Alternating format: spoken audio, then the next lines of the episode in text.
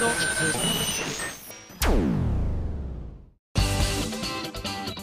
あさみのシンガーソングゲーマー。皆さんこんにちは。今やさみの SSG304 回目を迎えました。3月7日ということでもう3月入っちゃってるんですね、まあ、先週もギリギリ入ってたのかな。うん、ただ私の時間軸だとまだ入っていなくて明治大学の登録の前日というふうにこの台本には書いてあるんですけれども何のイメージもまだ湧いてません。どうしよう。なんか日に日にこう記事のチェックとかスタッフ同士が話してる内容だったりとかで久々の登録なんだなっていうことをかみしめているんですけれどもやっとあ自分の母校でやるイベントなんだなっていう実感が湧いてきて今更ながらビビってます。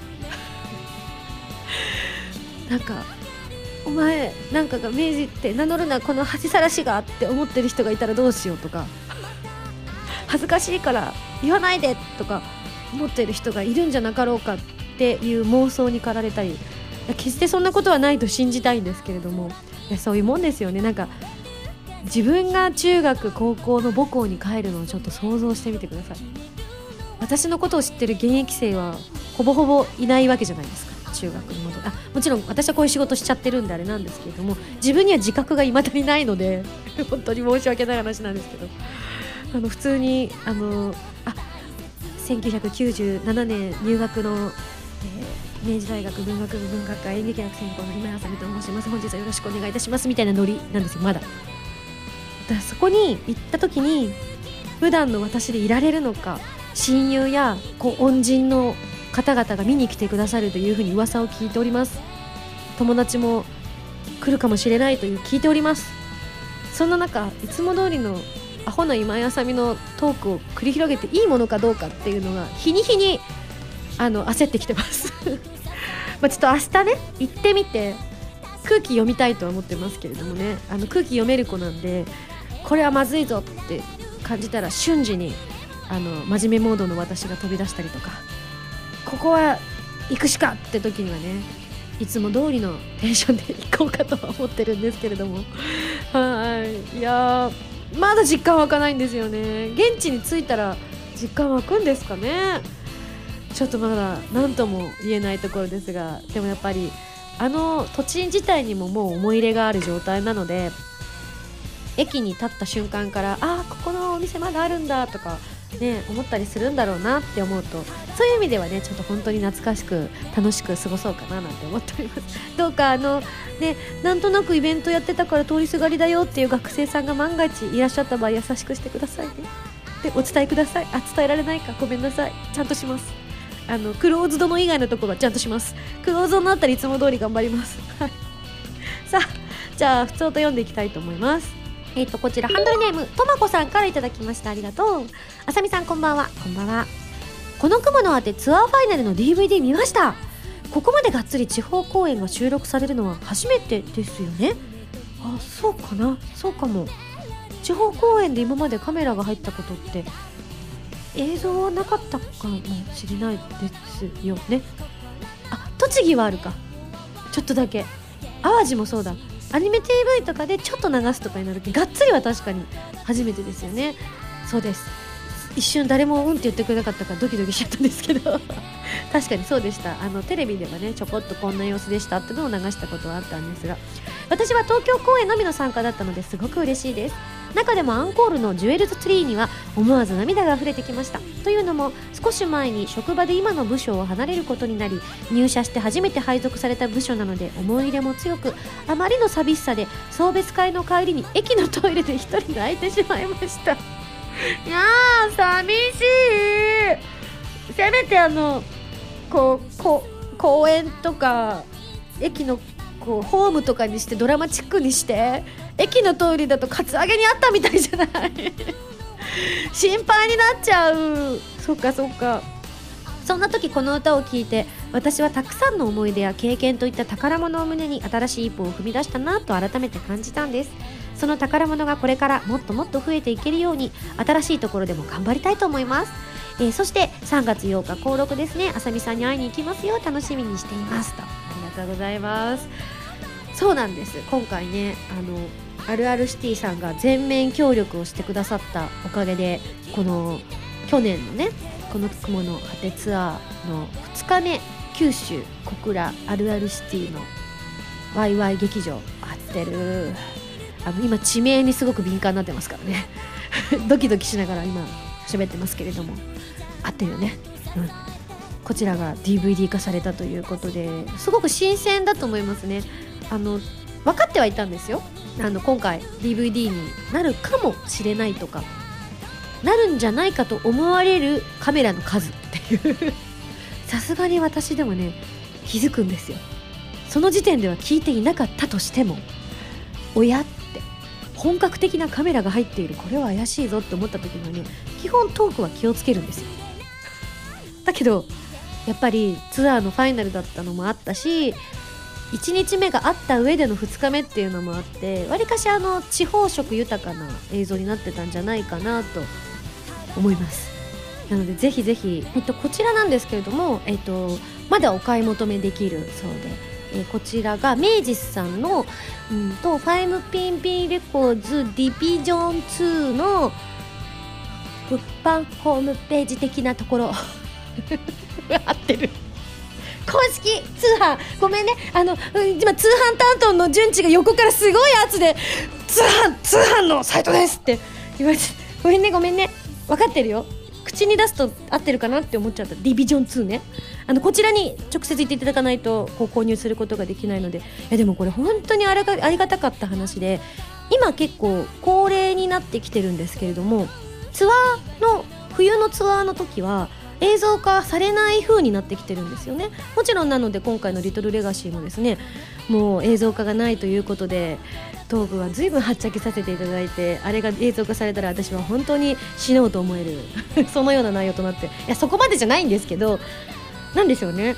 あのタガが外れてる状態で話せる。心を解放できる瞬間というものがありましてあまり良くはないんですけど。こうね現地だと許していただけたりとかする空気ってあるじゃないですか。そういったものをもうこうバーって出せるところでもあったりもして。で今だと年に1回のバースデーライブが映像化されるっていうふうにこう定例化してるというところもあったのでこの熊の果てももちろん今回はあのなかったはずだったんですよね。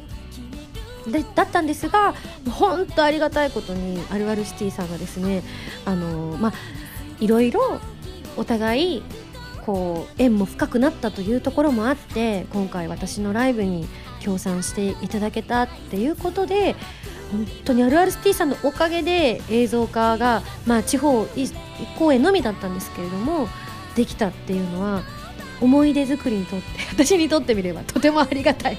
すぐ忘れちゃったりするんでねあの映像化ならないあのホットはあるんですけどトークが収録されないっていう意味では。だけどすぐあれ？あの時のこれって何の時に話したっけってふわっとしちゃうこともあったりするんですよね。そういうのがこういった形で間違いなく記録に残るっていうのはありがたい話なんですよね。本当あるあるシティさんありがとうございました。その説はお世話になりました。あの今でも私土曜日のあのガレットさんが出ている 番組見てます。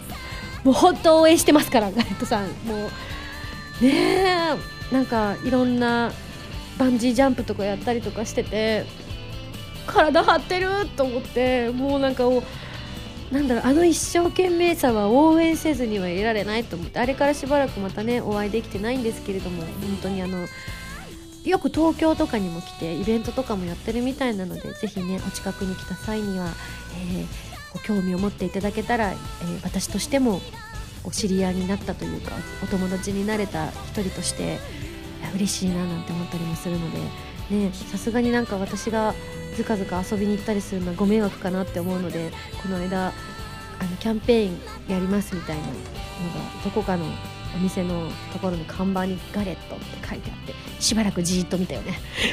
じーっつって。不審者ですよ完全に。行きたいのかなこの子はって周りの人思ってんだろうなって。そうなんです。行きたいんです。会いたいなと思ってじーっと見て。でもね、お約束もしてないからご迷惑だなと思ってとぼとぼ帰るっていう こっちがありましたね。はい。というわけでいや私もまだねあのちゃんと見れてないのでゆっくりじっくりトークは飛ばしてみたいと思います。はい。さあ続きまして。ハンドルネーム文蔵さんです。ありがとうございます。ミンゴスこんばんは。こんばんは。2015年になってしばらく経ちましたがよく考えてみると来年は2016年そりゃそうでしょうね。これ来年が2020年とかだったら東京オリンピックだねってなっちゃいますもんね。そうなんです。来年はリオデジャネイロオリンピック開催の年だったりします。そうですね。 Precious Sounds が出てからそんなに経つんだと。はそういうことか。 Precious が前回のオリンピックの感動をもとにオリンピックのスポーツを頑張る選手へ向けたオリンピック非公式ソングとしてお届けしていたので。ああそっか。時の過ぎる速さに驚愕してしまいます。またあの暑い夏がやってくるんだと思うと楽しみです。またミンゴスがオリンピックにちなんだ名曲を作ってくれるじゃあれはそれはもう無理だよ。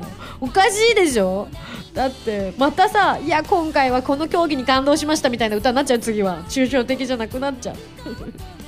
少し早いかもしれませんがミンゴスはリオデジャネイロオリンピックで何を期待していますかと、えー自分は柔道男子の復活に期待していますと。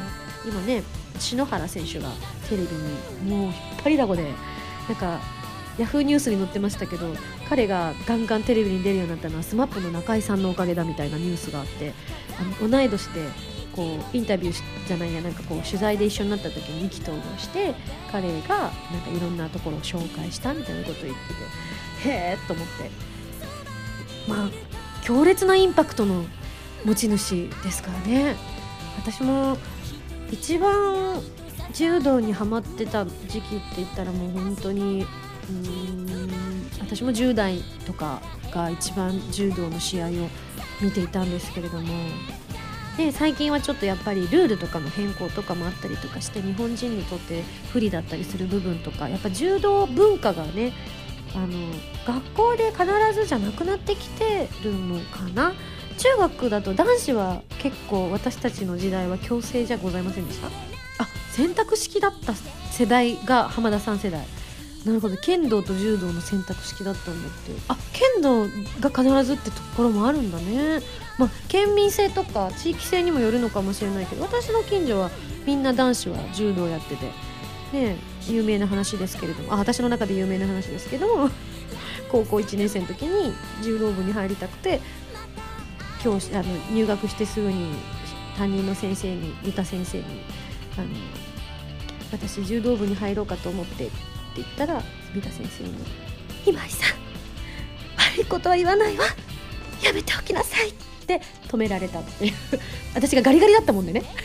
当時本当にけば飛ぶような体重しかなかったので先生はもう本当にあのこの子がボロボロに破壊されてしまうって思ったようで何を言っているんだろうってその優しい優しい三田先生に諭されて結果弓道部に入ってまあ結果ね本当に弓道部が私のついの住処になったのでありがたい話なんですけれども本当忘れられないです。入学してまだ会話をしたことのない先生がクラスメートの名前を全員フルネームで覚えていて私のことも今井さん柔道部なんてやめなさいって言いに来てくれたことにまずびっくりしてこの先生のことは信用できるって思ったの。だって入学して最初の日に全員のクラスメートのフルネーム言えますか？先生。きっともう昔その時点でもう60前後の先生だったのでもうそうそういうふうにずっと教職としてやってらっしゃったんだと思うけどめちゃくちゃ尊敬しましたね。なんか素晴らしい先生だなと思って。本当にね品のあるなんて言うんでしょうか。雅な先生でしたね。お元気だといいんですけれどもあれから随分経ちましたからね。いや本当になんか懐かしくあこれ有名な話ですけれどもね。あ言ってない？言ったかな？言ったこともあるかもね。ラジオでもね、うん、そう有名な話をしました。ねあの時柔道部入ってたら多分すぐやめてたでしょうね。見るのとやるのは大違いって思っちゃいますもんね。はい。じゃあ、えー最後葉っぱさんからです。ありがとう。今井さんスタッフの皆さんこんばんは。葉っぱと申します。どうも。ついにハイレザ対応ウォークも買いました。A16 の青色です。いやはやハイレゾ素晴らしいですね。聴く曲聴く曲が全然今までと全然違っててあっという間に時間が経っちゃいました。今井さんの曲がもっともっとハイレート環境で発売されることを心待ちにしております。ではではといただいたんですが今ムッタンも新しく買ったんだよね。あ同じやつだ。ソニーさんの。ウォークマンってでも今思うとやっぱ素晴らしいネーミングだったよね。だってあれからウォークマンが初めて出た時はカセットでしょ？であの私はリアルタイムで見たかどうか覚えてないんですけどお猿さんが出てきてねヘッドホンしてっていう有名な CM が当時あったんですけどウォークマンっていう凄まじい機械が出たらしいぞって言って、ね、周りでは大騒ぎになっていたらしいですがちょっと子供だったので当時はまだ、ね、夢のまた夢みたいな感じだったんですがでそこからカセットからあの MD になってそれ以外にもあるのかもしれないけれどもこう変わってった時にカセットレコーダー的な名前を付けてたらそのブランドの名はなくなってたわけですよね。それウォークマンって普遍的な名前を付けた人のセンスが素晴らしいですよね。だってこれ持って歩くもんね。街中とか通勤とか音楽を聴くためにと思うと。今でもそれが残ってるんだなって思うとちょっと今感慨深く思ってしまいましたけれども。はい。ムータンも今ちょうど感動にこう浸ってる最中なんだよね。もうこうハイレゾの音源を次々にゲットして 聞き比べたりとかしていたりとかしているのかしら。はい、まあ、今回この後のコーナーで最後のコーナーでミュージックパズルの中でねハイレゾの、えー、曲を作るにあたって皆さんから募集をしているコーナーありますのでそちらでもね、えー、ハイレゾについてまだまだ語っていきたいと思っておりますのでそろそろ次のコーナー行きたいと思います。それでは次のコーナー行ってみましょう。どうぞ。カルト M このコーナーはリスナーさんから出題される今休みに関するカルトな問題を今休みが答えていこうというコーナーでございます。早速行ってみましょう。カルト M レベル1ハンドルネーム。アニキンさんからいただいた問題です。ミンゴスとミンゴスがくっつくとどうなる？え？ミンミンゴス。カルト M レベル2ハンドルネーム文蔵さんからの問題です。ビンゴスがお弁当に入っていると嬉しいおかずは何？うーん。コロッケかな。カルト M レベル3ハンドルネームアドレナリンコさんからの問題です。3月5日はミンゴスの日ですがそうだったんだ。知らなかった。知らなかったよ。民族はその日に何をしなくてはいけないでしょうか？うんと。過去に発売された映像作品を順番に見る。ごめん。忙しくなっちゃうね。今やさみの14枚目のシングル「ヴィーナスのハルモニア」が好評発売中です。タイトルチューンの「ヴィーナスのハルモニア」は超次元アクション「ネプテューヌ U」のオープニング曲になっています。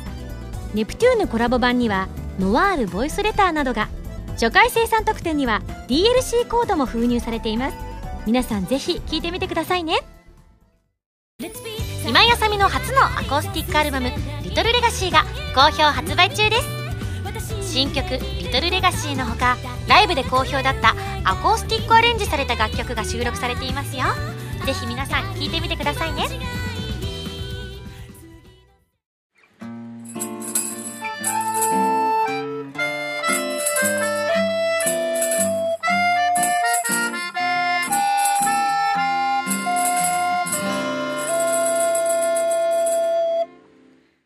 ァミセこのコー。ナーはファミ通 .com 編集部から派遣された謎の司令官みおちゃんがおすすめするゲームを真のゲーマーを目指す私今井麻美が実際にプレイして紹介するコーナーです。前回の指令書に書いてあったゲームは Two Lives Left さんから配信中の iPad 専用ソフト。 Crabitron Giant Space Crab Simulation というゲームで結構どんなゲームだろうと思ったんですが意外や意外ギャグテイストなゲームでしたね。はい、予告動画の方ご覧いただいたでしょうか、えーどんなゲームかと申しますとプレイヤーは宇宙の巨大ガニとなって左右の指2本ずつをカニのハサミのように動かして宇宙船や宇宙の敵を破壊していくアクションゲームとなっております、えー巨大なカニが画面の3分の1ぐらいを占めていて宇宙船などを破壊しては口に持っていきバクバクと食べていって自分が完全なる悪役になれるということでね。なんだろう。海外のカニのイメージってひょっとしてあまり良くないのかな？なんか私も漠然としたイメージなんで明確なことは言えないんですが少なくとも私がこのなんなんか生きてきた中で思い返すと海外のイラストでカニさんが出てきた時って大抵釣り目で怒ってますよね。なんかそういう存在なのかな？日本でいうところのなんだろうねキツネが人をだまくらかすとかタコもね海外だとなんか悪い悪いイメージあって FF とかでもね タコは超強い敵として中盤出てきて大体あの面白いおかしくね倒せたりとかするんですけれどもそういうなんか悪い悪の強いイメージみたいなのがあるんでしょうかね。でえっ、ー、とまああの最初ねどうやって遊ぶのか一瞬戸惑ったんですがこうスタート画面のところに右手と左手の部分に丸が点々の丸があって何も考えずにそこに指が吸い込まれていくっていうのが人間の習性をよく理解しているなみたいな。スーッと手を置きたくなってしまうというかふって始める置くと突然始まるっていう面白いゲームのスタート方法だなと思ったんですがあれどういうセンサー仕組みになってるんでしょうね。なんか昔のタッチパネルとかだと同時に触るのってできなかったじゃないですか。認識しないとかあの、まあ、全然仕組みは違うんですけれどもこう皆さん一度やったことあると思うんですけれどもこう飲み物とかをね自動販売機で買おうとした時に迷ってうーん同時に押しちゃええー、ってやると大体あの左だったか右だったかが優先的に反応されるみたいなのがあるらしくて。なんかそれと同じような感じなのかなって思ってたんですが要するに4点同時に認識してるってことですよね。すごいよね。でそれを使って右手と左手をこうスライドさせる形で左右から左右上下あ上下じゃないね。左右と上から来る敵だったり、まあ、人間が乗っている飛行機だったり宇宙船だったりとかを破壊したり食べたりどけたりしたりとかしてね、まあ、点数を稼いで、えー、まあでもこういった自分の方が確実に強い立場で相手と戦ってるわけじゃないですか。あれ考えてみてください。人間としてあの飛行機に乗っていたと仮定した場合まあ、スペースシャトル的なものがね何メートルぐらいあるのか私には想像はできませんが少なくとも2 3 0メートルはあるだろうと思われる。もっとかなもっとでっかい飛行機ぐらいあるのかもしれない。そういった乗り物に米粒のような人間がわーっと乗っていて窓から見た時にとんでもない巨大なカニが悪そうな目をしてこっちにイシイシイシってやってきたらまあ怖いですがカニ側の視点で見るとね本当に全然怖くなくて。それはのんきな音楽もかかるよなっていうふうにね 思ったんですけど。ただやっぱこう常にね強者が勝っていくとは限らないというかこう小さな小さな蓄積がダメージの蓄積が体に現れて最終的に私目がなくなってしまうというね衝撃的な展開になりましたけれどもあの悪いことをしてそれが跳ね返ってくると自分の身を傷つけるんだよっていうある意味教訓めいた ゲームだなというふうに思いました。本当反応が良くてなんか最初はこうどうやってやるのか分かんないって思ったから適当にウェーって動かしてみたんですけど思ってた以上に自分の思った通りに動いてくれるっていうのでねすぐ慣れると思います。いやなんか継続して遊んでいるとカニをどんどんパワーアップさせることができてあのハサミからレーザーを発射したりできるようになるそうでもうそうなったらもうカニじゃないですね完全に。何でしょうあれは。昔ドクタースランプあられちゃんで悪い宇宙にカニがいてね。あのー、名古屋弁を話すニコちゃん大王がずっとね地球に落ちてしまって帰りたい帰りたいって言っていつもねせんべいさんとかに肩透かしを食らって宇宙船をゲットしたがやって言って乗ってみたら全然車だったから飛び立てないいつこれは飛び立つんでしょうかみたいなのねやったりとかしてたのが大好きだったんですけどあのそのうちあられちゃんとがっちゃんのとせんべいさんとターボくんのおかげでついに故郷に戻ることができるんですがそこでね悪いカニに襲われてるんですよ。で大根を出せあの年貢として納めろって悪いカニが出てきてね。あの時の私のカニのイメージ最低でしたね。まあひどいって。そしたらニコちゃん大王の奥様がこれでなんとか勘弁してください。みたいなことを言ってるの見てうーって、まあ、泣きはしないんですけど。そう思うとそっか。日本でもひょっとしたらカニは悪いイメージなのかもしれないですね。デスマスクもカニ？本当だ！うわ！やっぱなんかあるんだ。サルカニ合戦のカニは猿も悪かったね。どっちもどっちか。猿が悪い。ごめんカニ。素直に謝ろう。ごめんカニ。なるほど。いやそんなこんなであの楽しく遊ぶことができました。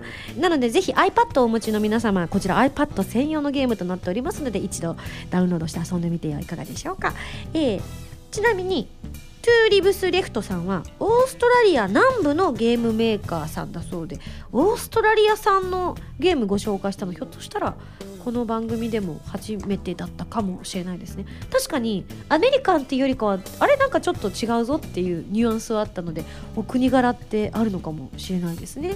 はいというわけで、えークラビトロンジャイアントスペースクラブシミュレーションアクセスしてみてください。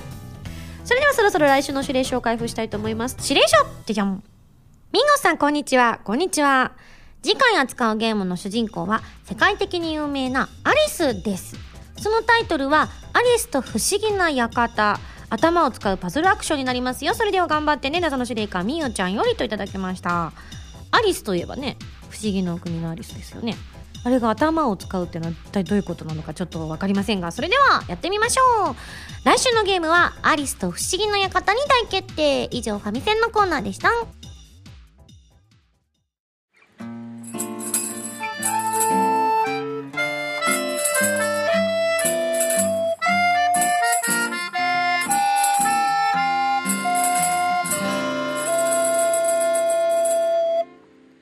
ミュージックパズルこのコーナーは今やさみの新曲をリスナーの皆さんとゲーム感覚で作り上げていくコーナーです。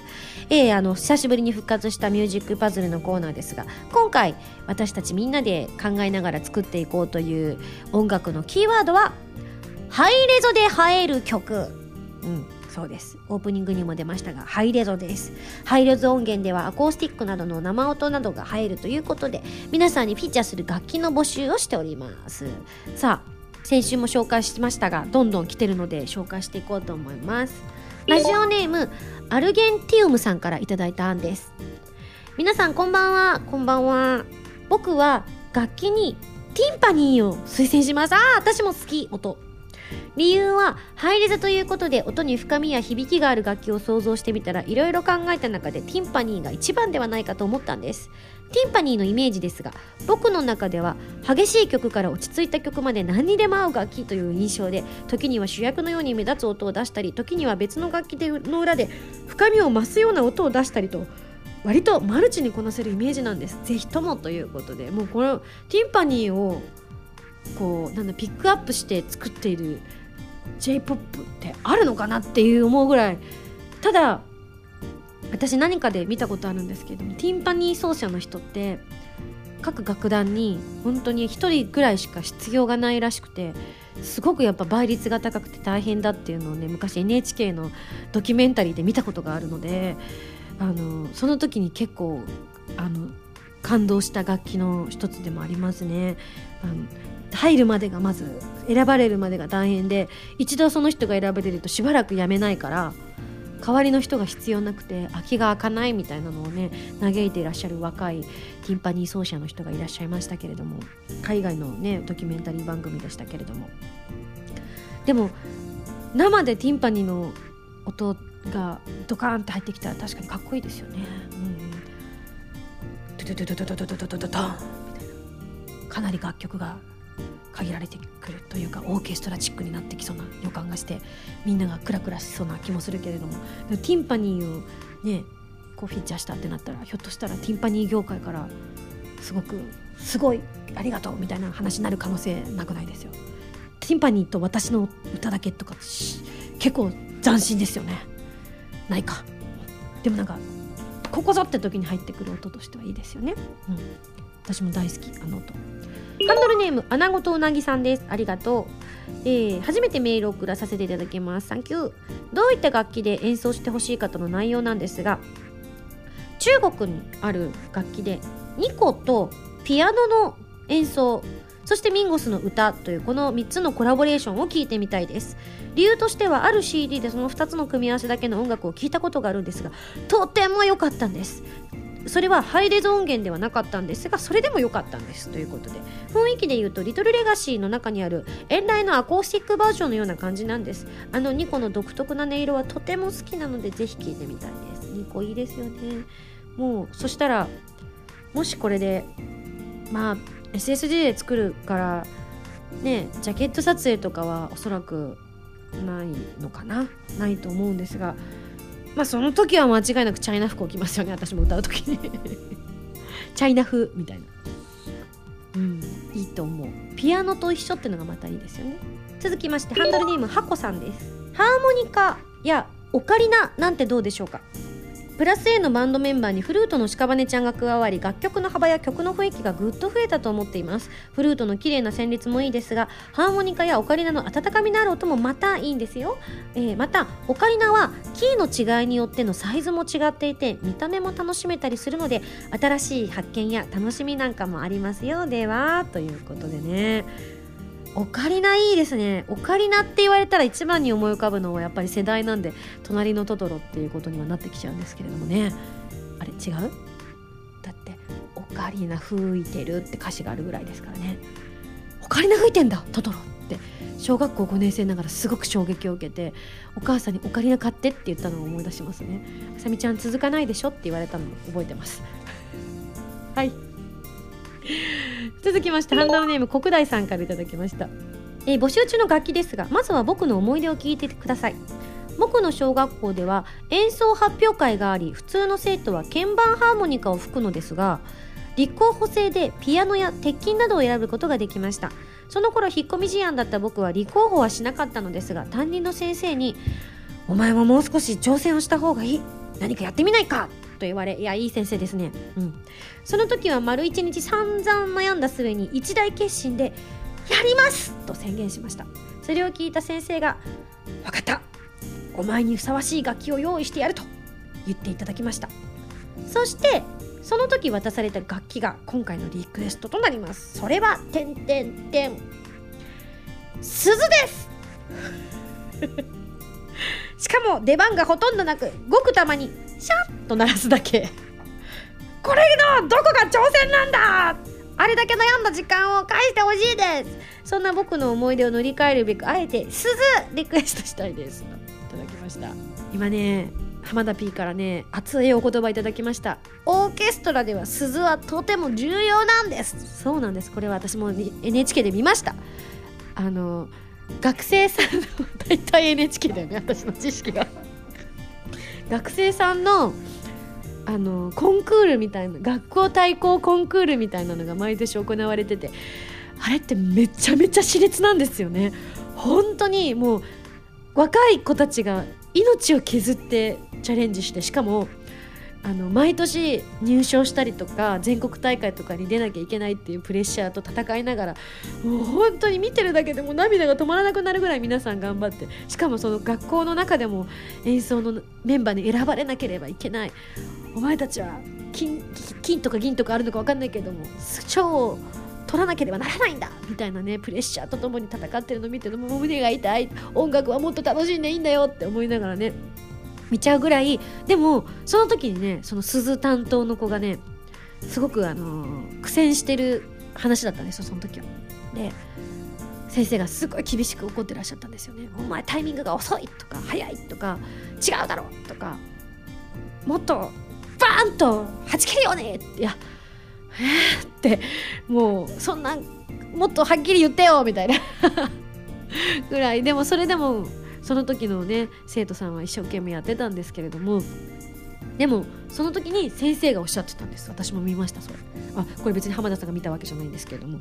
私がその時に見ておーって思ったのがその曲クラシックの音楽ってすごく演奏が長いじゃないですか。もう本当に長いものになったらね十何分とかあったりするのかな、まあ、コンクールとかだと違うかもしれないけれども長い長いこう演奏の中でここぞって時に使われたりする楽器の一つ、まあ、ティンパニとかシンバルとかもそうですけれどもこの時に超かっこよく決まらなかったりとかするとやっぱり曲のイメージの問題なんですけどそれが損なわれてしまうんだと。だから確かに出番は少ないかもしれないけどすごく重要なポジションなんだぞっていうことをすごく先生が熱く語ってたのを見て私はすごく感動した思い出があるんでそういうことですかね。合ってますか？よかったです、ねえ、なのでいや国大さんそんなにねあの恥じることもないですよ。いい。これ運の悪い人とかあとタイミングが悪い人とかそういった人はこの楽器任されませんから。心臓の強い人とか本当にあの1回のチャンスをつかめる人じゃないとこの楽器絶対任せられないですから反復練習するタイプの人にはひょっとしたら向いてないのかもしれない。なのでそういったものが向いてるっていうふうに先生が思ってくださったのかもしれないし鈴の立候補が少なかったのかもしれない。でも国大ならきっと引き受けてくれるっていう先生の愛ですよ。いい思い出にすでになったと思いますよ。はい。たとえ選ばれなくても落ち込まないでね。続きましてペケジェイさんです。今回楽器を選ぶということで真っ先に思いついたのはチェンバローでした。チェンバロは現代のピアノの祖先にあたる鍵盤楽器で鍵盤を叩くと内部の弦が弾かれて音が出る仕組みになっているので弦を叩いて音の出るピアノとは違うより弦楽器っぽい軽やかな音色が特徴の楽器ですと。チェンバロあれですよね。ピアノの白黒が逆転してるっていうあの発見と黒鍵が逆になってるっていうのもあるんですよね確かね。私はそのイメージが強かったんですがへえピアノの祖先なんですね。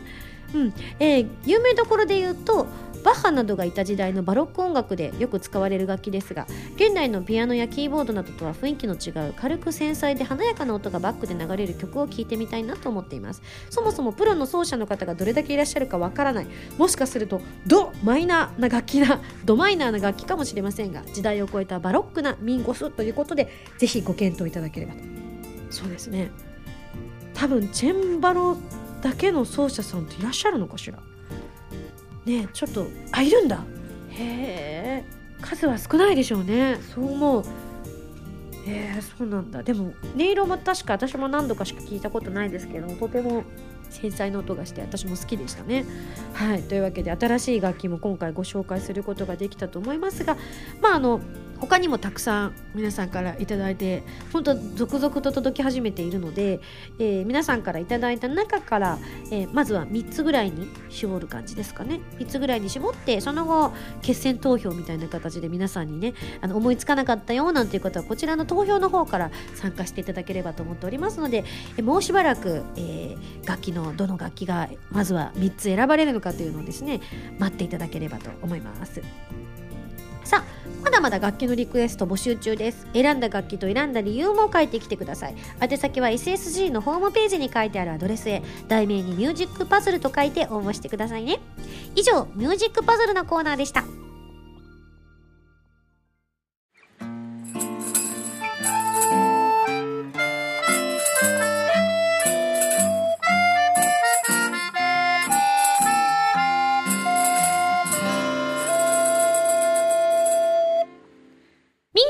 ミュージックプレイヤー。えー、このコーナーは私の新曲などをお届けしていく視聴コーナーとなっています、えー、去年の11月26日に発売されたアコースティックアルバム「リトルレガシーのパワープッシュ期間。結構長く続いておりますがどうもありがとうございます。皆さんの感想を紹介しながら楽曲紹介したいと思います。まずはウィルトンさんからこちらのリクエストいただきました。ストロベリー甘く切ない涙。フレーズリシェスバージョンです。どうぞ。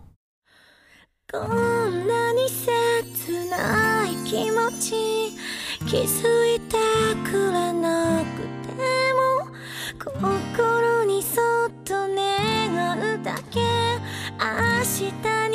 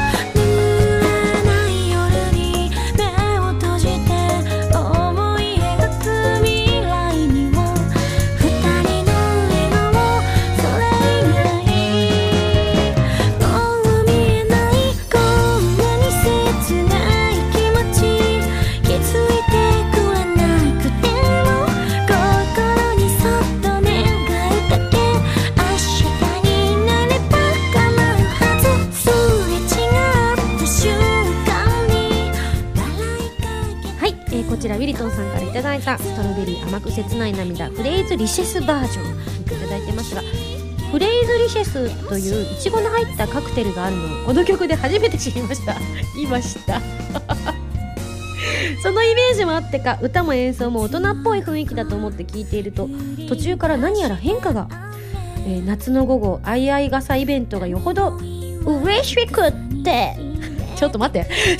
そんな風に歌った？私文字だとそうやって書いてあんのもん。嬉しくって。だったらしく。一番では好きな感情を押し殺している印象がイベント以降は好意に気づいてもらおうとかなりずれた感じにそんな感情を表現して歌っているように思いました。バイオリンも後半の方が華やいで聞こえる気がするんです。歌と演奏でストーリー性が感じられる曲で。す うまいしこってって。違うよね。いやでもちょっと自信ない。ちょっとあのわざとね甘ったるく歌ってはいるのでこのあの「ふくふく大」は私が歌った後にねスタッフさんが厳選して決めてくださっていたところもあったので、まあ、私の歌い方を聞いてこういうフレーズリシェスだなっていうふうに思っていただけたのかなとは思ってはいるんですがなるほど。出れたんだね。あいあい傘でふわってなって「フレッシュエコ」って。どんどんすごいね字面のイメージって。ありがとう。これからはじゃあそこの場所になった時にちょっとニヤってしたいと思う。ほう。ほう。ほう。レッシュエコちそこまで書いてなすいません。原由美のフィフスシングル「クロスオーバー」が好評発売中です。タイトルチューンの「クロスオーバー」は初のノンタイアップ楽曲です。カップリングの「ディアブルスカイはプレイステーション3プレイステーションビータ用ソフト「この大空に翼を広げて」クルーズサインのイメージソングになっています。DVD 付き版にはクロスオーバーミュージックビデオも収録されています。皆さんぜひ聴いてみてくださいね。皆さんこんばんは。こんばんは。あ声が聞こえましたね。どうも今やさみです。今日は皆さんどこでラジオを聞いてらっしゃいますか？お家？旅先？物販待機？なんちゃって、えーこの番組は歌とゲームをテーマにお送りしているウェブラジオ今井あさみの SSG です。ファミツー .com のほかポッドキャストや YouTube でも配信中です。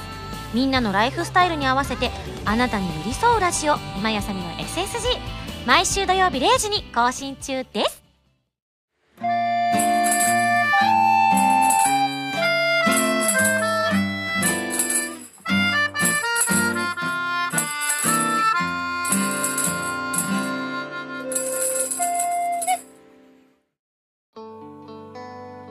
それではここでお知らせをしたいと思います。アコースティックアルバム「リトルレガシー絶賛発売中です。ご感想などお待ちしています。ひょっとしたら来週あたりにはリトルレガシーの入っている曲じゃない曲なんかもお聞かせできるタイミングになってきたのかな？なんてね。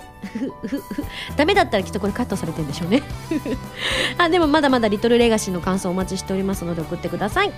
えそして2014年5月のバースデーライブの映像を収録したブルーレイ &DVD 発売中です。そして去年のこの雲の果てのライブツアーファイナルプレイス。合ってるかな？あるあるシティさんのね2日目の方の映像の方もありますのでディビジョン2の通販サイトをいにいや売ってください。ちょこちょこ。ちょこちょこ詳しくはディビジョン2さんのツイッターアカウントがあるのでそちらをフォローしていただくと情報が流れてくるのではないでしょうか。それでは、えー皆さんからのメールをこの番組では募集しています。えー、普通歌など各コーナー宛てに送ってください。宛先は SSG のホームページに書いてあるアドレスから、題名に各コーナータイトルを、本文にハンドルネームとお名前を書いて送ってきてください。次回の配信は2015年3月14日土曜日になります。そう、ホワイトデーだよ。あ私、マネージャーにチョコもらったからお返ししなくっちゃ。手作りのもらったの。ううというわけでまた来週土曜日に一緒に SSG しちゃいましょうすいません。浮かれていたわけでも別にチョコレートのことを考えていたわけでもないんですがちょっと変な髪型しちゃいました。それではお相手は今井あさみでした。バイバイチョー